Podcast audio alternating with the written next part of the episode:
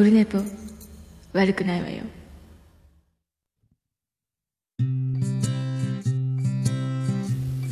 はい、3月16日木曜日でございます。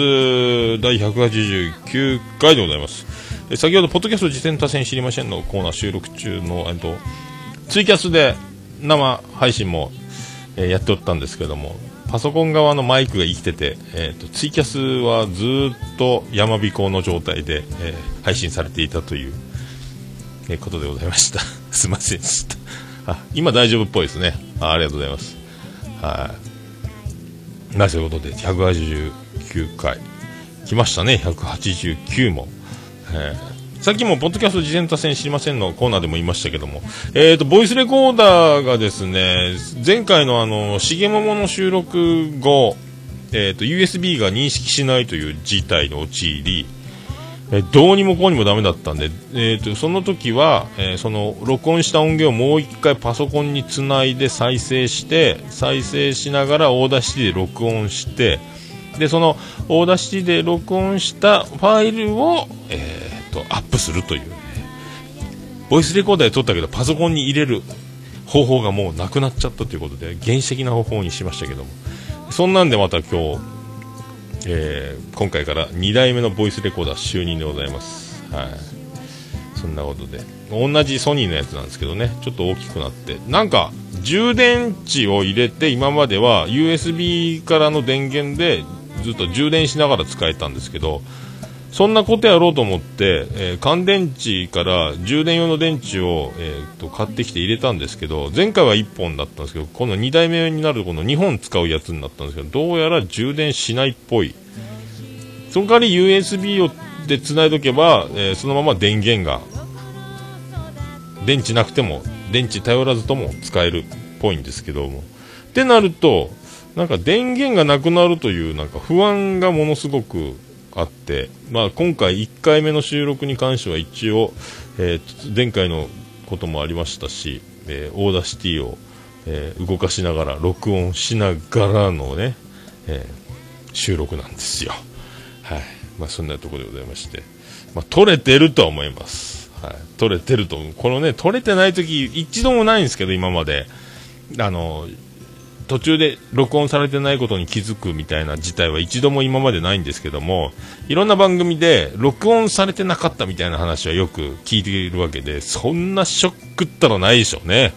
えーさっきも同じこと言いましたけど、みたいな感じでよくね。あの、なんであの時放送局なんかで結構おなじみですけど。怖いっすよね。はまあそうならないためにも保険を打ちましたけども。まあそんな、えーところでございまして。まず LINE アット、えーオルネポ、世界芝目見聞録でおなじみ、えービズマルクネクスト秘境ラジオでおなじみ、ビズマルク大先生からいただいておりますけども、えー読んでみたいと思います。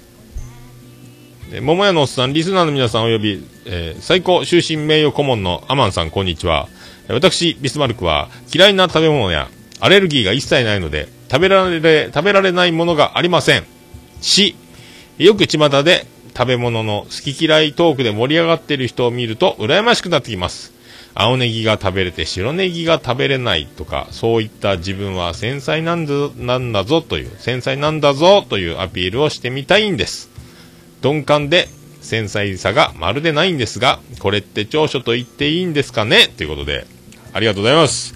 長所です。はい。好き嫌いない方がいいに決まってるんですから。はい。ねやっぱ食べたくても食べれない人とかね、あのー我らのおつつみさん、ライブハウス CB 店長でおなじみの、あの、おつつみさん、前回のね、前の前の回ですか、3月8日、結婚式を行った日記念日で登場してましたけども、あのおつつみさんはね、言わずと知れた蕎麦アレルギーでございまして、えー、蕎麦柄の枕でも寝れないというね、それは、それは大変ですよ。はい。あと、生卵も今克服したらしいんですけど、克服ってあるんだと思ったんですけども、生卵もダメで、で、一回月見そば食ってひっくり返ったことがあるって言ってましたね、店でね。えー怖いですね。あと、うどんを注文したのに、あの、うどんを湯切りするときのざるに若干そばが残ってるだけで、そのそばを、えー丼の中にそばが入ってて分からずに食べてしまって、ああ、大変とか。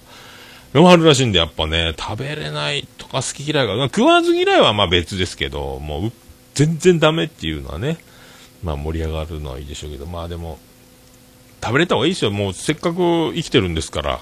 えー、ね、一応食べてからの栄養が、まあ、心の栄養も大事でしょうけど、精神的なものもありましょうが、えー、食べるのが一応基本でしょうね。いいんじゃないですか？僕はいいと思いますけどね。えー、何も、何一つ悲しいことはないんじゃないですか？はい。ほらね、救急車がこうやって運ぶわけですから、好き嫌いがない方がいいと思いますけど、なんすかね、でもね。まあね、でも、好き嫌いがあるないはね、もう別に、あの、好き嫌いが多い方が、なんかわがままじゃない、じゃないのとか思われたり、ちょっと面倒くさいやつやなとか思われたりしますし、あとね、どこ食べ行くって時に、あれ、あの人、あれが苦手だから、あの、あの店はやめた方がいいから、あのね、お肉系はやめとこうとか、お魚系やめとこうとか、その絞られてくる。まあ、選びやすくなるのかならないかわかんないですけども。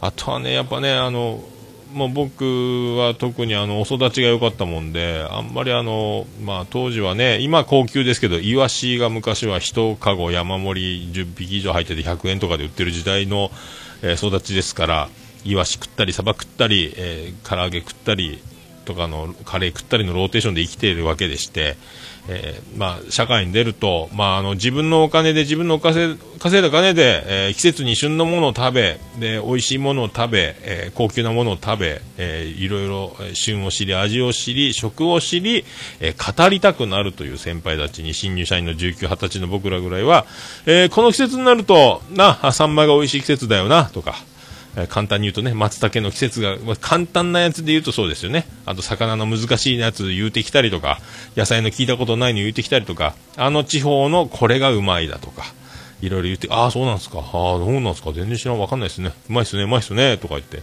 これ食べてみる、うまいっすね、うまいっすね、お前は何でもうまいうまい言うて、本当にお前は味が分かってないな。本当にいいものが分かってないな、お前みたいなやつは本当って知るかい。で、あの、お育ちがいい、えー、同期の連中で、まあ、ちゃんといろんなとこに旅行に連れてってもらったりとか、えー、ごちそうを食べさせてもらってる、えー、お育ちのいい子供、あ、知ってます、あ、それいいっすよね。あれうまいんすよね、とかね。もう同じ年でも同期とこうも育ちが違うと話は、お前知ってんのか？じゃあ今度行こうか？とかね。あれがうまいんだよな。お前知んねえのかよ？とか言われてましたんで、知るかよかなって思ってましたけど。ね、あの、そういう、あの、まあ、お育ちもありましたし、まあね、いろいろ、まあ、知らないよりしてた方がいいんでしょうけども、まあね、え、知らないからといって、え、食べたことないからといってね、あまあそういうのも、食わず嫌いとか好き嫌いの他にも、え、そういうのもありますんで、え知らないです。はい。何が悪いんだという、え開き直りと、えまあヘラヘラして自分をね、削るのもきついですしね、この辺はね、えその場その場でいろいろ対策を練っていかないといかんと思うんですけども、まあいろいろおかげさんで、未だにまだ食べたことないものとか、高級なものとかありますけど、知らないっちゃ知らないですけども、まあね、あの、一応飲食業なんで、まあ日頃自分たちがお金を出して食べないのも、やっぱあの、洋食とかでも試食会とか、あの、いろいろこう試行錯誤したりして、わかんないまま食べて、えこうしたがいい、ああしたがいいっていう会議みたいなのにも混ぜられたりとかしてましたんで、だいぶ今、おかげさんで意外に食べたことないものは減ってきてる気がしないでもないけど、でもまあそんな言ってもきりないじゃんというね、えー、高いのもあれば、え、200円ぐらいで食べても美味しいものもあったりとかしますんで、こればっかりはと、はい、思う次第でございます。はい、何言ってるか分かんなくなりましたけども、はい繊細もクソもないっすよ、だからね。えー、いいんじゃないですか、ビスマルク大先生。俺はビスマルクだ。それ以上でも、それ以下でもない。以上、文句あるかくらいでいいいいと思いますよ。はい。そういう気がしております。はい。ありがとうございます。ありがとうございます。まあそういうあの、あのね、まあ、金額に左右されるという話もありますけど、えっ、ー、と、長男ブライアンは、えー、今度中学校2年生になりますけど、えっ、ー、と、卒業式でお休みということで、家でゴロゴロしてたわけですよ。お前今日学校は？卒業式あ、そう。で、えっと、長男ブライアンのみ、家にいるという状況になりまして、昼どうするん？っつったら、いや、あの、もう誰もいなかったんで、え、妻ジェニファーも出かけてますし、えー、と、僕と、えー、長男ブライアン2人。まあ、昼は。あ、お父さんが何とかしてくれるみたいよっていう。お聞いてねえぞ。俺かい。じゃあお前他弁買いに行ってこいお金あるから。買いに行ってこいよ。他弁行ってこいよ。いや、卒業式があってる最中は、えー外出してはいけませんと学校から言われておりますから、私は弁当を買いに行けませんみたいな、えこと言うわけです。なんだこの野郎と、くっそーと。じゃあ俺が弁当買ってくるわいというね。なあ、まあ、どうせお前みたいなやつは唐揚げ弁当だろっつって、うん、唐揚げ弁当。分かった、唐揚げ弁当買ってくるよっつって、えー、ホットモットですね。えー、えーと、ホットモット行くわけですよ。あら、なんすかなんすか。あー、あら、あーと、ちゃんなかさん、ランチやってません。もう何年も前にランチやめてます。はい、ツイッター、えーツイキャスの質問に答えてしまいましたけども。で、あの、ホットモットを買いに、あの、ね、昔はほっかほっか亭でしたけども、で、買いに10時過ぎですか、11時前ぐらいですよね、買いに行って、そしたら、えっ、と、僕の前に、えっ、と、おばあちゃん、えー80いくか70代ぐらいですか、おばあちゃんが一人で、あの、海苔弁当くださいなと。この海苔弁当くださいなと。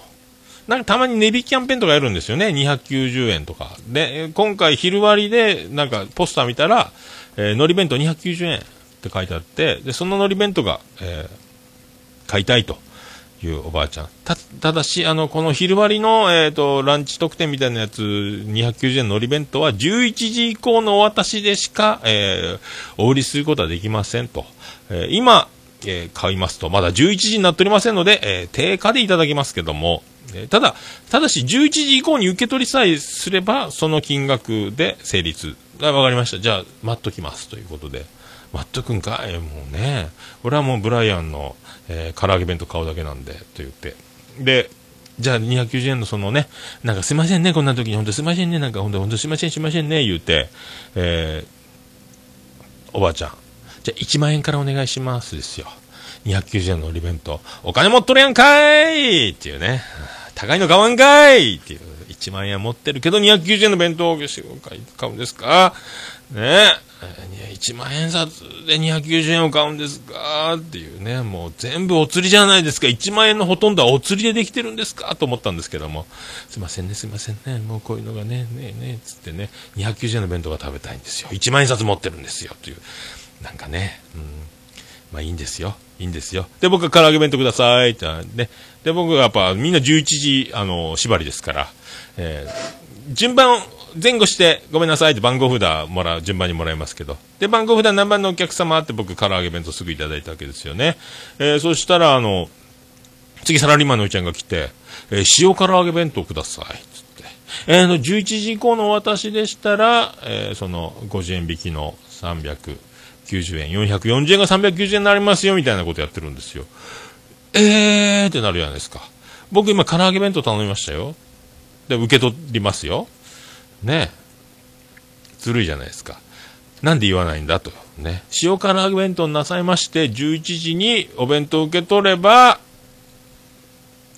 お安くなりますけど、それでもあなたはアホみたいな顔して、ノーマルの唐揚げ弁当を買うんですか？ということをなぜ言わないのかと思ったわけですよ。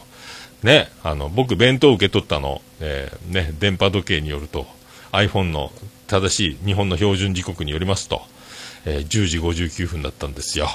あと1分じゃないですか。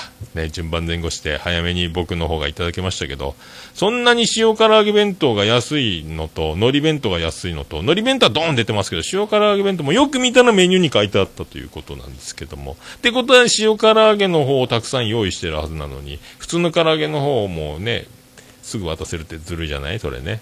なんで言わん、言わんかいって思いましたけど。はい、1分前ですよ。ね、まあいいですけど、50円。それよりも早く家に帰ればいいんですけども。いいんですけど。ねえ。ねえ。ほっともっと。もっと。桃焼きの桃屋プレゼンツ、桃屋のおっさんの、オールデイズだネッポン。ててて、てっててて、てってて、てっててて、てって、てって、てって、てってて、ててっと。福岡市東区前松原亀戸小建付きの桃焼きの店桃屋特設スタジオから今回もお送りしております桃屋のおっさんのオールデイズだネッポン。略して、オルネポーはい、おかげさまで第189回でございます。ええまあね、いいんすけどね、いいんすけどね。えー知らない、みんな知ってると思ったらお間違えたぞというね、えーっていう、言わんかいって思いましたよ、なんかね。まあ知ってても、いえ、唐揚げでいいんですよとは僕言いますけど、ね、ま、待つの嫌なんで、えーね、まあいいんですけど、なんかあの、ね、知ってる人だけが、ね、知らない人には教えないというか、まあいいんですけど、いいんですけどね。長男ブライアンが唐揚げって言うからいけないんだという気持ちに、まあな、まあいいんですけど、いいんですけどね。いやーね、そういうことあるんやなと。まあその後皆さんね、あのすぐ時間が来たら受け取って帰るわけですけども、で僕は自転車で、えー乗って、い店の入り口で、さあ帰ろうって時にはみんな受け取ってるわけですから、1分しか変わりませんからね。えーそういう、そういうことを、皆さんね、いかがお過ごしでしょうか。はい。はい。えっと、それでは第189回、よろしくお願いいたしまーす。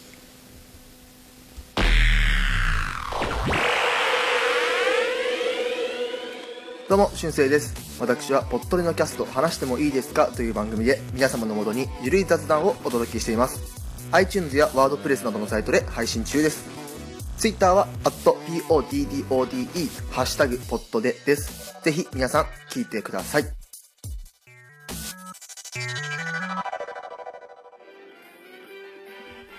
はい、ということでお送りしております。第189回でございますあら、またなった急になった。急になった。また再生しちゃったみたい。びっくりした。びっくりしたね。ということで、ポットでのキャスト CM。しゅんせい君お元気ですか？僕は元気です。こればっかり言うておりますけど。はい、そういうことでお送りしております。でね、この前の休みの日、えっ、と、佐賀まで映画を見に行きまして、えーこれあのーこの前の木曜日、岡村隆史オールナイトニッポンで、岡村さんが、えー私初めて、え映画を一人で見に行きましたという、そのスノーデンという映画を見に行ったというね、えーことなんですよ。スノーデンってあのなんですか、アメリカの機密を、えーこ暴露した男でおなじみのスノーデン君、今、ロシアで亡命中ですかね。えーそんなスノーデン君のその映画が。で、あ、じゃあ僕も見ようかなと思って検索したら佐賀でしかやってないわけですよ。で、もういいかと思って、まあ、あの、佐賀に、電車調べたら、1300円ぐらいで行けるんですよ、片道。往復だから、まあね、2000何百円、3000近い金額で、えー往復、だからもう映画2本分ぐらいです、下手したらね。えーで、1本見るというですね。さらに1本分の料金を払って、合計3本分の金額を使い、え1本見る、えー佐賀まで行って映画を見るという、ことに相なりまして。まあ言っても岡村さんがせっかく、あのー初めて一人で、今まで絶対スタッフの子とか後輩とか誰か連れてで映画を行くんですけど、ついに一人で行ってということで、ファンファーレもなってましたんで、オールナイトニッポンで。俺も同じ映画を見たいなということになりましたから、えーこれ行かねばならんという、えーことですよ。で、あのー今、長女ブレンダーは高校卒業して、今、あの、絶頂の、あのーひまひま月間、また来月入学しますんで、えーそれまではもうやることないということで、で、この前あのね、卒業旅行行ったりとかいろいろ充実してるわけですけど、そんなこんなしてるとお年玉やら持ってる金額も底をつきますし、えー親からお金をせびるのもなんですから、私大学生になりますのでということで、えー、と短期でアルバイト探そうという。で、えっ、と、なんか、どこぞの、え某パン工場で働くということになって、で、えー口座がいるということになりまして、で、銀行口座が、えー作らないかんということで、で、あのーお父さんと一緒に行ってきなさいよという、えー長女ブレンダー、えー妻ジェニファーの、えーアイデアなのか。で、LINE 来てまして、あの、一緒に銀行口座を作るのについて行っちゃくれませんかという、えー LINE が来てて。で、僕はあのー休みの日、月曜日、その映画を見に行く、佐賀まで行かなきゃいけないという。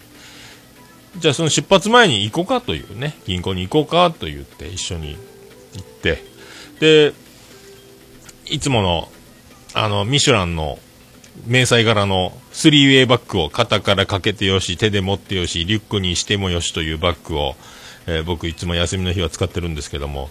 で、お父さんせっかくそのバッグがあるのに、リュックにしない。今、リュック、それ流行ってるガマ口の、えっ、と、口になって、リュックになってるやつって結構、それ、流行ってる、い、私が欲しいぐらいのタイプのバッグの形なんよ。あ、そうなん。へえって言って、まあ前言われてたもんですから、じゃあチャリで駅の、駅前の福岡銀行まで行くぞっていう時にリュックに、リュックタイプにしてですね、自転車にまたがったわけですけど、えーお父さんリュック本当にやまんねっていうね、もうどっちかいっていうね、もう、リュック小さすぎるっていうね、誰が、誰がセミやねんっていうね、まあ小学校6年生の時の170センチオーバーの時のランドセル背負ってた時代の僕がよく、えー木にセミが止まってるようだと言われてた時再び、やっぱりリュックに合わんねっていうね。で、ニューバランスのスニーカーを履いて出かけろとしたら、ちょっと待ってよ私も今日ニューバランス履くんやけど、知るかい？ね。で、普通に着替えて出てるんですけど、パーカーとジーンズかなんかで。別になんじゃないんですけども、でもこれで友達に会ったら嫌やなとかね。えー長女ブレンダーは。そんな自分の格好、別にそれ大した普通やん、いいよ、別に。もうなんか、レアやろ、こんな格好見れてぐらい言ったらそんなに、通常の一軍の、えー服と、一軍じゃない時の格好、そんなギャップあるか？とか思ったんですけども、そんなんで、まあいいや、とりあえず銀行行こうっつって、銀行行くと、あの口座お願いしますと。あの、大体あの、受付っていうか、番号札取るところに、誰か女の人立ってて、とかなんかいろいろあの、用紙の記入とかわからないのアドバイスするような、フリーで動き回る人が2人ぐらいいるんですけども、みんなかかりっきりで、まあいいやと。で、口座開設のアンケートみたいなのがある。これ記入して、あと多分お金入れないかんから、この口座に入金するやつみたいな紙も書きとこうと思って。で、隣でなんかお、おばあちゃんかなんかにずっと書き方をずっと指導しながら、なんか途中でまた、その指導してるお客さんが電話して、なんか聞いたりしてる間に、今だと思って、そのアドバイスしてる銀行の受付、いろいろ教える担当の女の人に、あの、すいません、口座場作りたいんですけど、つって。はい。あ、あこちらの方にがご記入くださいね、つって。なんか身分を証明できるものありますか？あ、今日保険証持ってきてますよ、長女ブレンダー。えー高校生。免許証はないですからね、つって。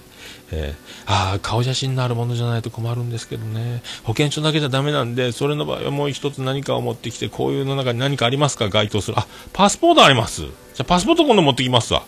えじゃあ一回、じゃあ取りに戻りますよ、つって。あ、いかん、時間、あ、もう佐賀に行かないか、電車の、電車の時間。もう、分かったね、長女ブレンダちゃん。一人でできるねつって。とかいろいろ。で、そしたら、あのーちょっとご説ご説明させていただいてもよろしいですか？講座をするときに、やっぱその、ビジネスチャンスですか？銀行のお姉さんは言ってくるわけですよ。あのー口座を、にお金を入れときさえすれば、このカードを作っとけば、あのすぐ決済できて、なんかあの、スイカみたいな、あの、電子マネーみたいなやつで、クレジットカードみたいなやつで決済できるから、買い物した時に、あの、クレジット会社じゃなく、直で自分の口座からピッてお金が降りるようなシステム、現金を持たないでいい、えー素敵なカードがありますよ、とか言われて、もう、あ、いや、めんどくさいからいいです、というね。あとなんか、どんなカードします？こんなカードもあります、あんなカード。あとネットで常に、あの、そうやって、えー通帳の付け込みをしなくても、ネットで確認するやつ、便利なやつありますよ。あの、いや、なんか、ネット怖いんでいいですとか言いながら、通帳だけやればいいですみたいなのをずっとやって、その説明が長いんですよ。いろいろパンフレットとか持ってきて、とにかく新しく講座を作るんだったらということで、いろいろ、まあ、なぜ売らなかったのか、言うのはただです。営業してください。ね、ビジネスチャンス、販売チャンスを逃すんですか、あなたはと、えーそういう研修を受けてきたのかもしれません。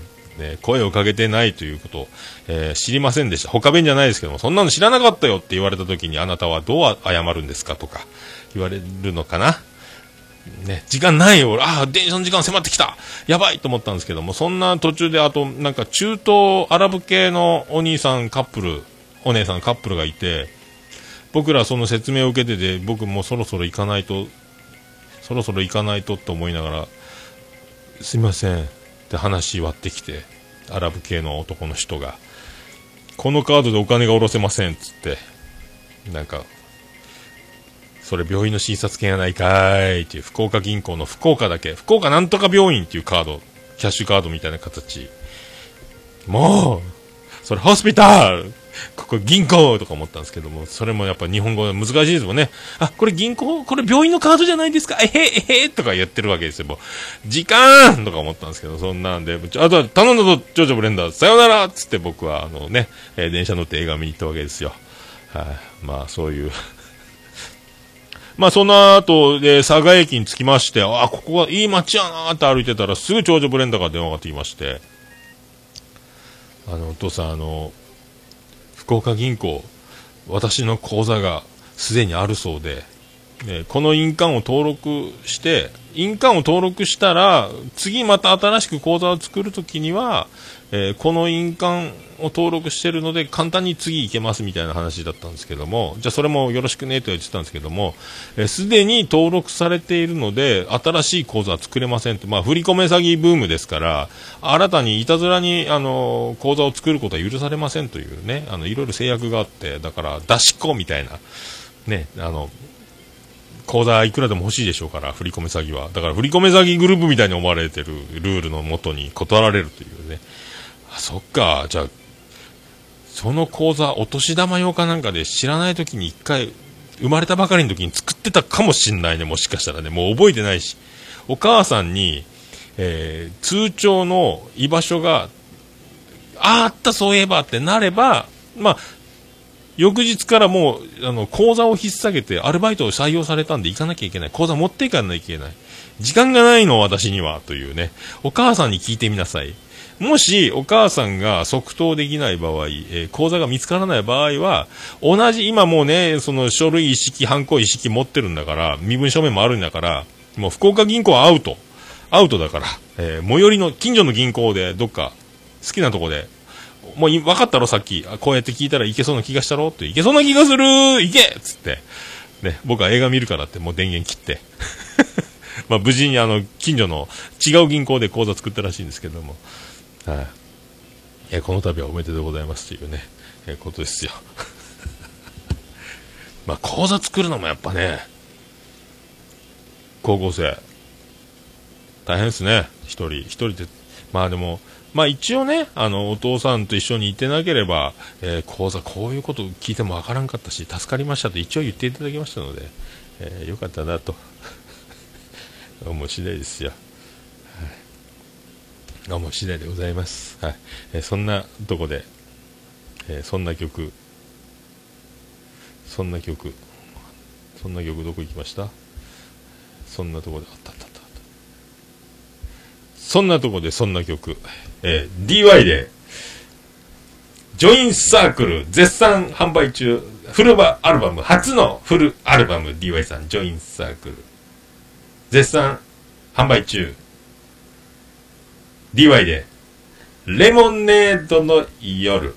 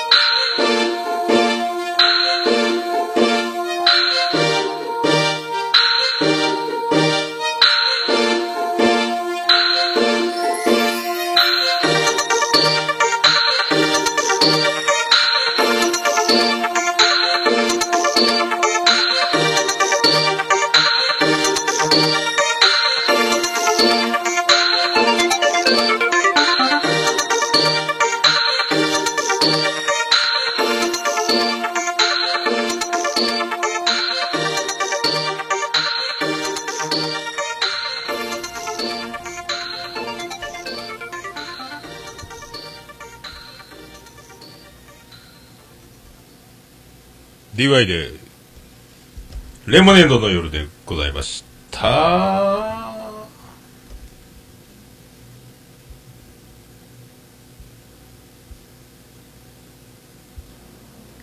もうオルネポ聞かなきゃでしょ？はい、ということでお越ししております。はい。まあそんな、ね。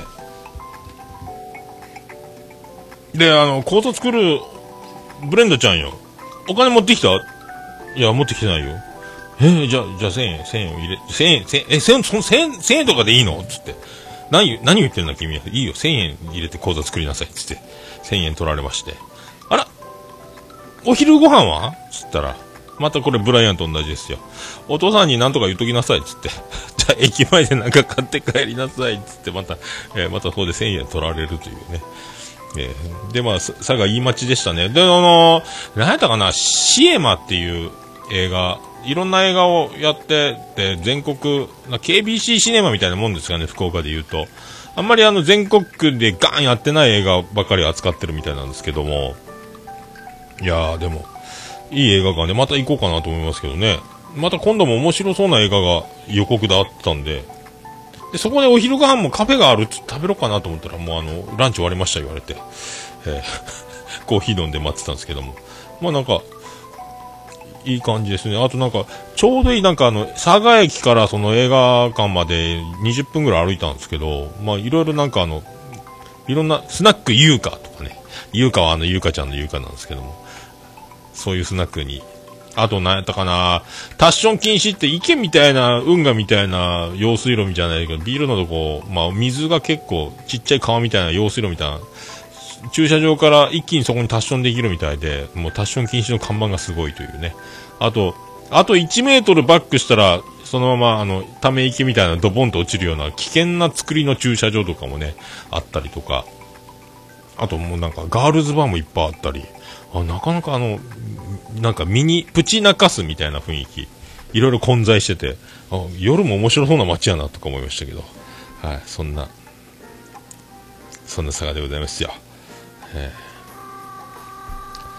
えー、とね、それで、あのー、まあ、映画はね、怖いっすよ。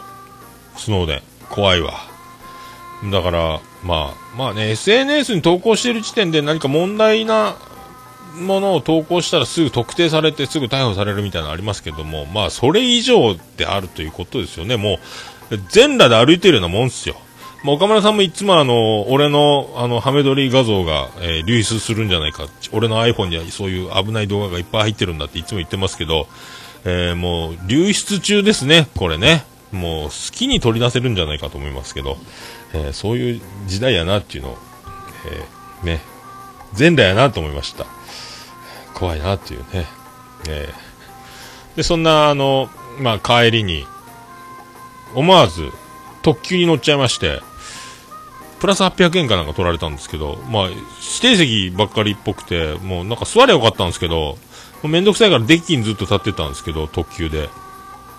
で、サラリーマン、マスクしたサラリーマンが、えー、マスクを外してヘクションってしやがってですね、もう、マスクの意味は？と思ったんですけど、で、そのまま、えー、博多駅に行くまで一回鳥栖駅に止まったんかな、すぐ、ネクションしてぶちまけるだけぶちまけて、えー、降りていきやがったんですけども、えー。何だったんだと思ってますけど まあね、その、スノーデンという映画、これ見れる方は見たが面白かったですね。あ、すごいな世の中。すげえなと思って。もう全裸やなと思って。まあ全裸といえばですね、まあ、えー、お風呂場なんですけども、我が家のお風呂場のスイッチが、えー、バカになってたんですよ。バカバカになってて スイッチつかないって、これどうなってんのって聞いたら、突然そうなった言わんかいですよ。言わんかいですよ。で、のんびりしてたんですよ。だからでも、知ってれば、なんかテレビの録画とかのんびり見てたんですよね、僕ね。知ってれば、今からお店にシャワー浴びて、えー、着替えて、えー、お店に出勤だを持ってたのに、もうってなりまして、シャワー浴びず、えー、スウェットのままホームセンターにスイッチを買いに行きまして、今もうね、スイッチといえば、えー、ニンテンドスイッチブームですので、えー、負けずとうちはただの電気のスイッチでごめんなさいですけど、あの、ホームセンターで150円でスイッチを買ってきて、まあ、スイッチはスイッチといっても、あの、4度スイッチ、3度スイッチ、片切りとかね、スイッチはスイッチでもいろいろ同じ格好して回路が違うのがいっぱいあって、もう僕なんか良かったなと思って工事会社、電気系の工事会社でなんちゃってサラリーマン時代があったんで、そんなのも、あ、分かっててよかったと思いましたけどね。で、そのまま、えー、パネルを外して、えー、ケーブルが予兆があるんで、スイッチガー引っ張り出して、えー、同じようにまた線をつなぎ直して、えー、ブレーカー落とさず、電気生かしたまんま、1本抜いちゃ1本新しいスイッチに挿し、えー、直して。これ日曜日だったですかね。えー、土曜日か。土曜日やったかな。えー、危なかったですよ。だから、それで復旧して、あの、無事に、えー、照明がついて、えー、シャワー浴びれたんですけども、これどうするつもりやったんって聞いたら、え、月曜日管理会社に電話してスイッチを交換してもらおうかなとか思ってましたみたいな。待てるかいっていうね、まあ、まあでもね、脱衣所の明かり木漏れ日で、まあ、入浴できないことはないけども、もう、俺に言わんかいというね、あの、そんな時間かかる、下手したら工事代金とか請求されたらもうたまらんでよっていうね、150円で買えるんだからスイッチなんか、みたいな、えー、一応ドヤ顔で直しておきましたと、えー、言うた次第ですけども、えー、できるがね、そんなの。言わんかいっていうね。まあ、お父さんテレビ見てるし、えー、お疲れのところいちいち言ってもなんか、と思ったんでしょうか。思ったんでしょうか。もう勘弁してくれいというね。なんとかせい、せいっていう、ことですよ。まあそんな皆さんもスノーデン絶賛上映中。はい。で、あの、あれですよ、あのー、小沢健二復活したじゃないですか。で、バカリズム、バズリズム、マギーとなんかやってる番組のと対談トークがあったんで、それ録画して見てたんですけども、僕あんまり小沢健二の楽曲自体、そんなにあの、ね、年代もちょうどハマってなくて、っていうか、タイムリーに聞いてなかったんで、あ、でも面白いなと思って、やっぱ東大出てるだけあるなと思ってね、あの、歌詞、素敵やんと思いながら。で、意外にギターうまい、M ステにも出てましたけど、ギターうめえなと思って、久しぶりに音楽活動日本で再開みたいなね、言ってて。で、バカリズムがやっぱめっちゃ小沢健二にハマってたということで、大ファンで大感動してたみたいですけど、で、その、歌ってるとことか、録画をぼーっと見てたら、えー、妻ジェニファーが、やっぱ小沢健二可愛いよねーつって、そんな50過ぎたおっさん、こういうの可愛いって言うんだと思って、ああ、可愛いおっさんだなって、さっき調べてみたら、えー、小沢健二、えー、衝撃40、えー、9歳 ?48 歳？俺の4つ上というね、あんま変わらなかったという。ね、あの、あれ、ダウンタウンなんで、ヘイヘイヘイでも出てた時、トークで、家に書庫があって、え、トイレが何個もあって、書庫って言ってましたよね。あの、本の、し、本が入ってるだけの部屋、えー、書の子、書庫。あるっつって驚いてたみたいな、あれしか覚えてなかったですけどね、えー、すげえなと思って、はい、そんなね、そんなことでございました。はい。あとそうそう、あのー、逃げるが恥だが役に立つ、最終回、見れない事態が続いて、もう、ハードディスクが壊れて見れなかったんですけども、えー、テイタンさん、えー、DVD ありがとうございます。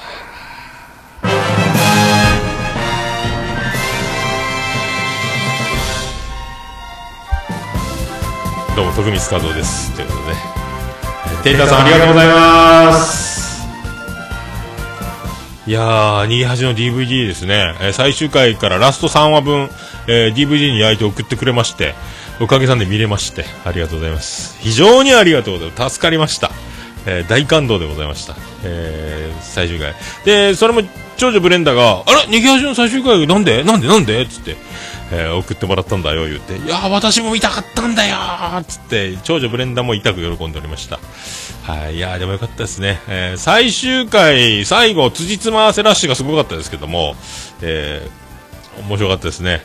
一番面白かったっていうか、一番やっぱ、ゆりちゃんよかったねという、えー、ゆりちゃんやっぱ、やっぱゆりちゃんやなと思って、ゆりちゃんよかった。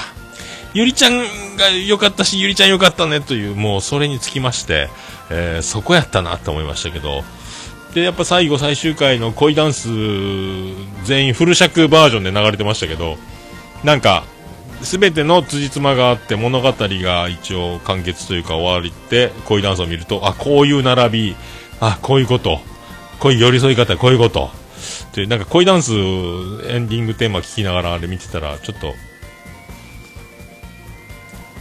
ちょっと投げてきましたね。涙が出てきましたね。なんかね。えー、そんな、ありがとうございました。ガンちゃんありがとうございました。はい、あ、ガンちゃんありがとう、はあ、そうね。全然、ちょっとダンカンありがとうに寄せろかと思ったけど、モノマネがよくわかりませんでした。はい、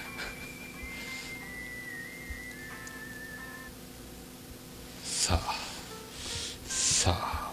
いやもう何ですか？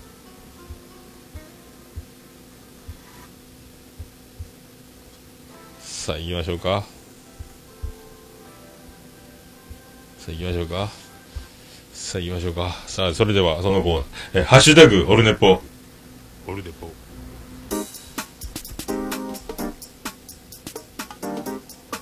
はいこのコーナーはえー、ハッシュタグオルネポでつぶやいていただきました。ありがたいつぶやきを紹介するコーナーでございます。クリス・ペペラーです。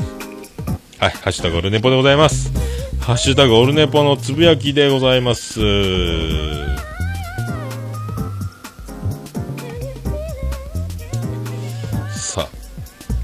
え DY さんいただきました。あ先ほどレモネードの夜、えー偶然ちょうどよかったかけて。レモネードの夜、ジョインサークル絶賛販売中の DY さん。えー188回拝聴10年近く自分の冠番組やってますが、えー叩かれた、うん、たまにあるけど、そんなの気にしちゃ、ここまでやってらんないし、叩かれたことで聞いてくれる人が減ったわけでもないし、まあそういう考え方もあるよね、なんて、やっと今じゃそう思えるようになりました。っていうか、最近、ここそこで聞くんですよね。自分の名前を冠にしているポッドキャストは、叩かれるって話。絶対そんなことないから、冠なくても叩かれてる番組あるし、冠はあっても人気番組あるし、気のせいです、気のせい。変なジンクス広めないで、風評被害だわなんてわらわらということで、まあ DY さんもね、えー DY のパルベライズビートという、えーまさに冠番組ですけども。まあ、ね、いや、僕もあの、あ別にあのね、あの、言われてもいいですから。たまたま僕結果オーレだったけど、でもね、まあ叩く人は何やっても叩きますから、あの WBC じゃないですけども、えー何をやっても叩かれる。えー今国防采配はハマってるんで、このままいくと、えー国防マジックなんか言われるんじゃないのって僕は思ってますけど、神的采配みたいに言われるんじゃないのみたいな。あれ負けてたり失敗するとまたすごい叩かれる。まあでも思い切った決断はね、何かとね、もう結果は決まってます。野球の神様は答えをもう決めています。えー僕たちが知らないだけだと。しまっていこう。ということです。はい。ありがとうございました。まあね、一応僕、桃屋のおっさんの、オールデイズだ、熱本でございますから。はい。まあそういうことでございますよ。DY のパルベライズビート。あと誰がありますかね冠番組。まあ言うと言うで問題か。えー、ね。冠行きましょう、自分の名前ね。えー、もうそう思いますよ。えー、ありがとうございました。えー、シュンシスカスさんいただきました。1時間も隙間なく話し話して、ツイキャス収録から配信まで2日。すげえなわらわら。ということでありがとうございます。ありがとうございます。いやいや、あれですよ。取って出しですよ。あのー、ノー編集でございますんで。はい。ツイキャスはツイキャスで、昼寝ぽという番組で、ツイキャスをやる、えー理由にポッドキャスト収録を、えー無理やりつけてるだけで、あれはオーダーシーですけども、今回はこのように、えーエフェクターでディレイをつけて、えエコーが出せますとか、えこんな感じで、え曲も自分で、えーこのまま止めたり、つけたり、ね、いろいろ、何でもできますので、あの、いろいろ iPhone が3台刺さってます、ミキサーに。それとマイク1本で、えーやっております。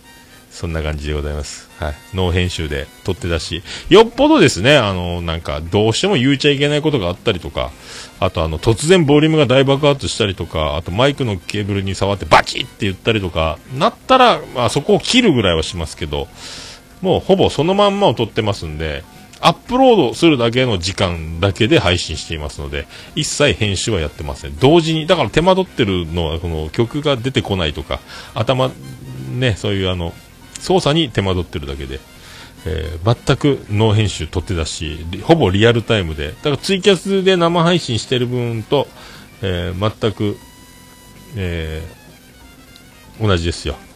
あ、ピスケさん、仲間ですね。ポケットの中はい。いいんですよ。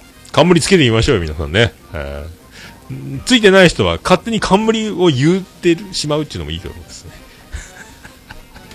ありがとうございました。え、ピスケさんいただきました。えーおつみさん、ステファニー夫妻、え3年目おめでとうございます。桃屋さんの漫談きっかけから始まったオルネポが、今やポッドキャスト界の重鎮となっております。えーおつみさんに大いに感謝しなくてはいけません。そうですか。あ、皆さん、おつみさんに感謝を。まあ、あおつみさん、まあね、ありがとうございます。重鎮じゃないですけどね。どうも、重鎮です、みたいなね。あ、で今、台湾に手法、台湾の手法いましたね、野球ね。4番、陳金宝って言いましたよね。今回出てなかったかな。台湾の手法、陳金宝。はい。はい、ありがとうございます。まあ、重鎮じゃない。ただ、まあ、年齢が皆さんお若いんで、まあね、なんとなく年功序列的なものもあるでしょうけども、あんま大したこと、な、ね、そんな、あれよろしくお願いしますよ、本当ね。はい。まあね、本当おい、ポツンとなる孤独を感じたくはないと思ってますんで、まあ、重鎮だからと、えいうくくりがね、あの、先に一人歩きしちゃうと、大変ですよ。はい。ピスケさんありがとうございます。はい。冠しょって、ね、これからもよろしくお願いします。えー、ケンチさんいただきました。えー特別編188回拝聴えーおっさんさん、若い時から行動力、決断力がすごかったんですね。えー今の装飾男子にその精神のご教授を、ということで、ありがとう。いやいや、そんな、そんなないっすよ。まあ、あのーなんですか？賢い人は、もう、こういう、えー大事件が起こらないように、計画的に、ちゃんと正しい判断で、えー順序立てて生きていくわけですから、何も考えないで、えー転んですりむいて血が出てから、え消毒液を探しに行ったり、誰かに絆創膏をもらったりみたいな、え転ばないようにまず歩く、え転びたら危ないような道を歩かないとか、えーね、あの消毒液、絆創膏を常に持っておくとか、そういう準備ができる人は、こうはならないということですよ。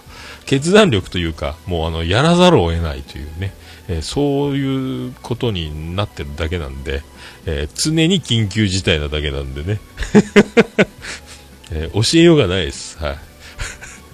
まあだから、えそういう部分での根性なだけであって、え別にね、あの、我が自分で望んで、そういう、あの、厳しい展開を持ち込んでるわけでもなんでもないんで、気がついたらそうなってるだけなんで、もうしょうがないと思いますって。はい。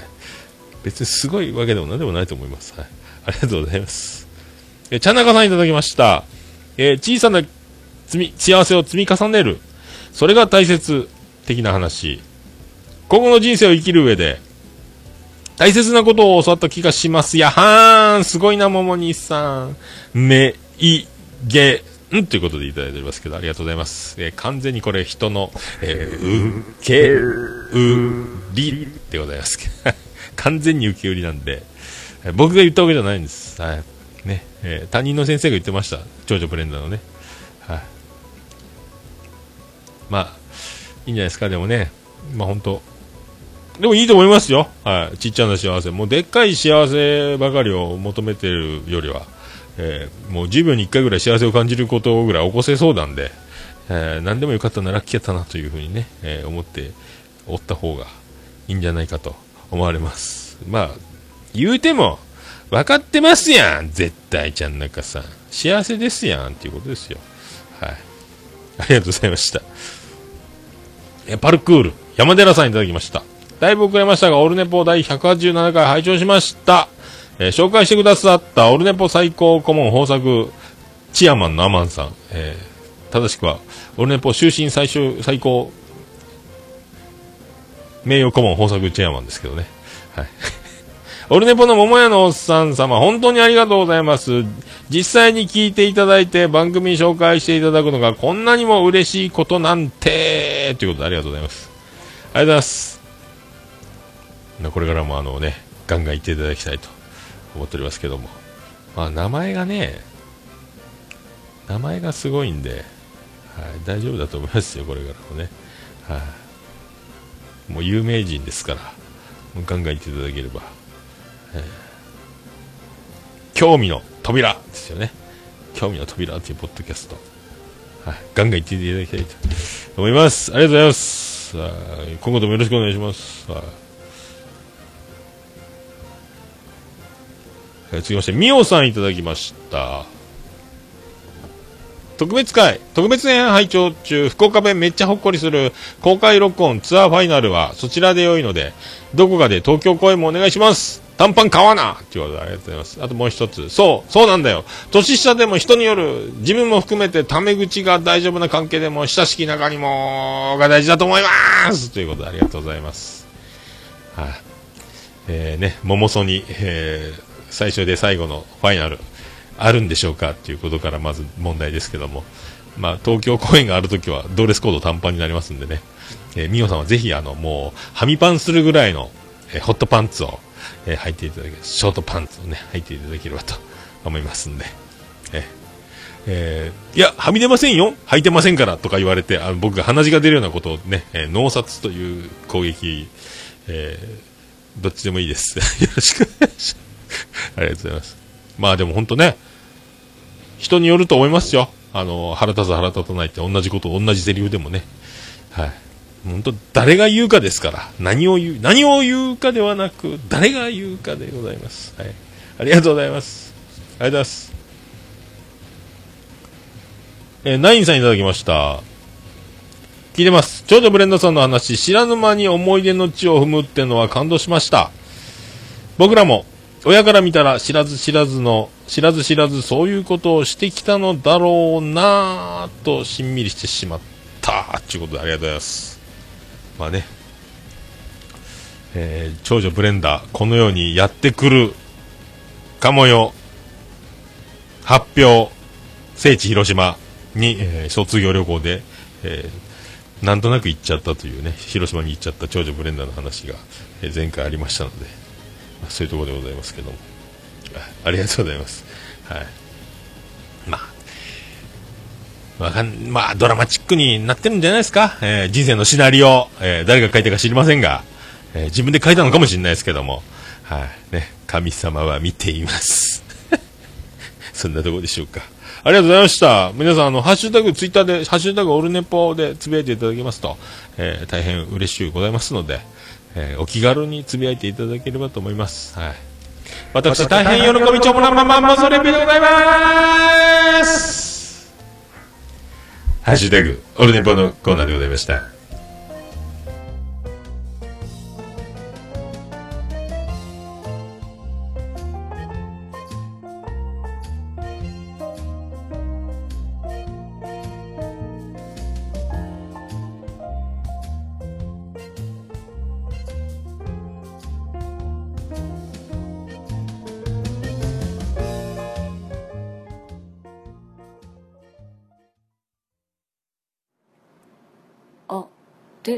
ね。ぽいやもう何ですか？はいということで無事にお届け。多分録音されてることだろうと思いますけども、はあ、さあ曲が流れた間にやらなければいけなかったエンディングの場所探しを、えー、またまたやってないという毎回いつもこういう時間が、えー、続いておりますけども。皆さん、えー、お元気いかがお過ごしでしょうか？はい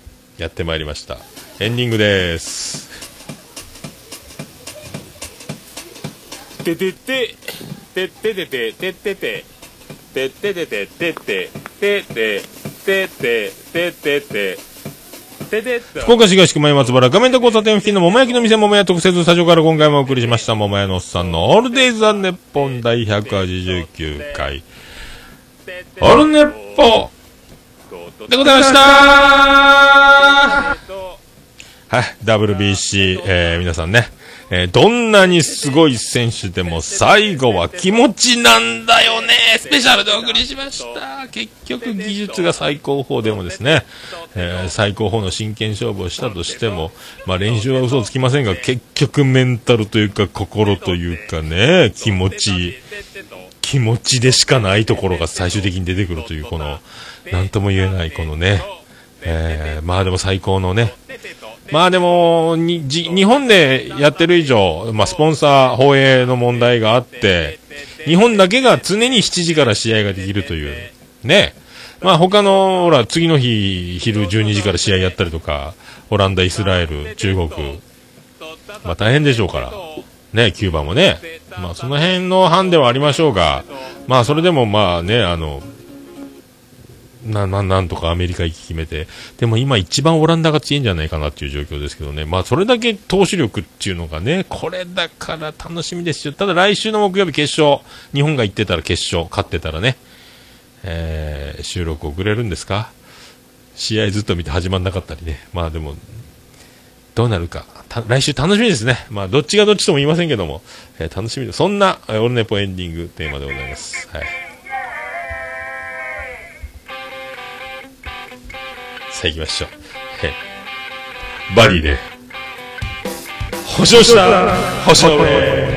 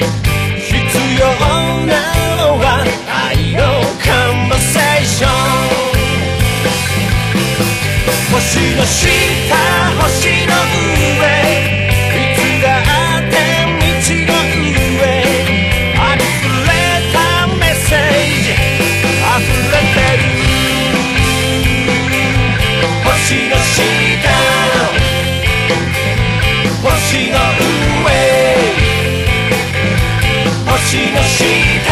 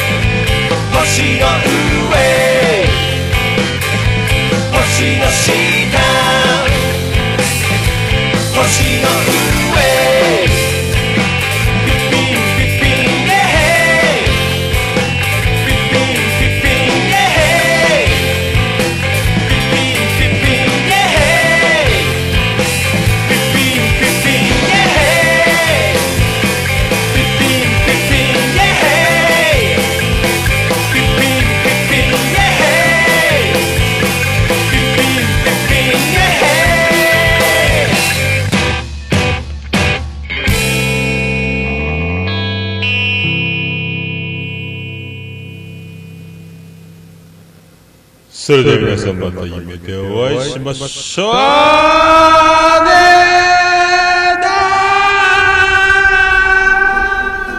福岡市東区若宮と交差点付近から全世界中へお届け。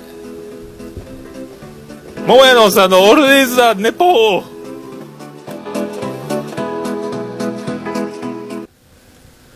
レディースノーデー千代たドリンクお湯で割ったらへえ